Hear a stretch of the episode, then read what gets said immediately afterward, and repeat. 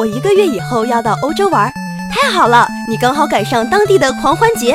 中国经济已经国际化了，不了解欧洲，有时候你就不了解中国。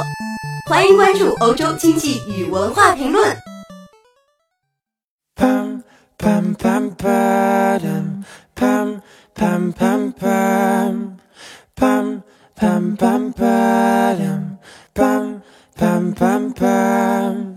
戛纳电影节十三部重头电影抢先看。第六十九届戛纳电影节昨天拉开帷幕，角逐本届金棕榈奖的有哪些著名导演？他们又带来的哪些力作呢？开幕影片是伍迪·艾伦的新片《咖啡公社》，西班牙导演阿莫多瓦的《狐狸夜塔》。西班牙明星导演佩德罗·阿莫多瓦不久前说：“如果得不了金棕榈奖，也没什么大不了的。但人人都相信，如果阿莫尔多的新作《狐狸夜塔》能击败二十部竞争影片，他仍然会喜不自禁。”来自比利时的达内兄弟尚皮耶·达内和路尔·达内。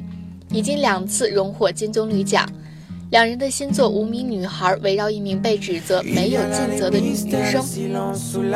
英国导演肯洛奇已经摘下一次金棕榈奖的桂冠，他的作品以目光犀利、充满对下层人物的同情闻名。在新片《我是布莱克》中，五十九岁的布莱克在突发心梗后不得不重新开始新的生活。一位有着两个孩子的单身妈妈为他提供了帮助。罗马尼亚导演克里斯蒂安·蒙久也是多次进军戛纳。二零零七年，他凭借四个月。三星期零两天摘取金棕榈奖。新作毕业会考讲述的是一位把所有精力和雄心都投入女儿会考的父亲，但是在考试前却发生了一系列意想不到的事情。伊朗导演阿斯拉法哈蒂是奥斯卡得主，二零一一年又在柏林成功擒获金熊奖。他的新作《推销员》讲述的是一对因一连串变故遭遇感情危机的伴侣。该片是在戛纳国际电影节组委会宣布主竞赛单元入围影片之后追加的一部片子。奥利维耶·阿斯亚斯是参加本次角逐的数名法国导演中的一位。他的新作《私人采购员》是一部围绕当今巴黎的现代鬼片。美国演员克里斯汀·斯图尔特扮演一位对工作不满意、思念已故孪生兄弟的妇女。《私人采购员》一篇部分由德国人投资。入围主竞赛单元的有三位美国导演，其中一位呢就是吉姆·贾木许。贾木许在一九九三年就荣获戛纳电影节最佳短片奖。本次他带来了影片《帕特森》，该片讲述了新泽西州帕特森一名公共汽车司机，他的每一天都看似相同，却同中有异。杰夫·尼克尔斯三个月前参加了柏林电影节的角逐，他的新片《爱》。《爱》这部影片取材于美国一对跨种族恋人的真实故事。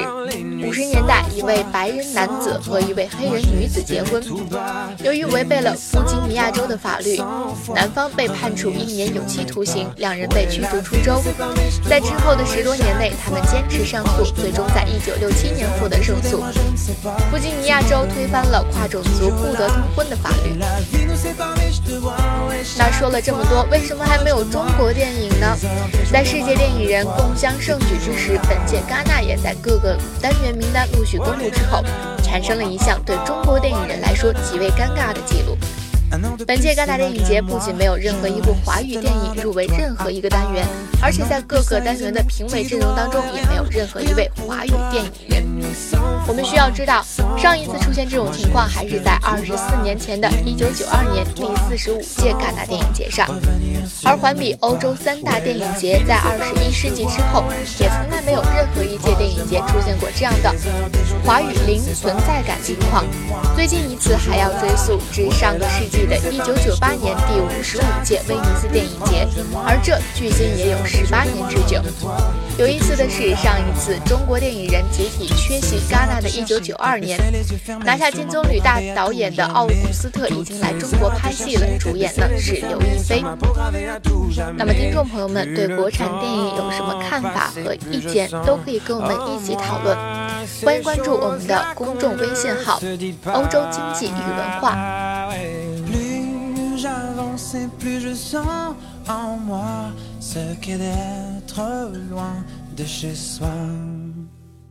Ouais, la vie nous sépare, mais je te vois, ouais, chaque fois plus proche de moi.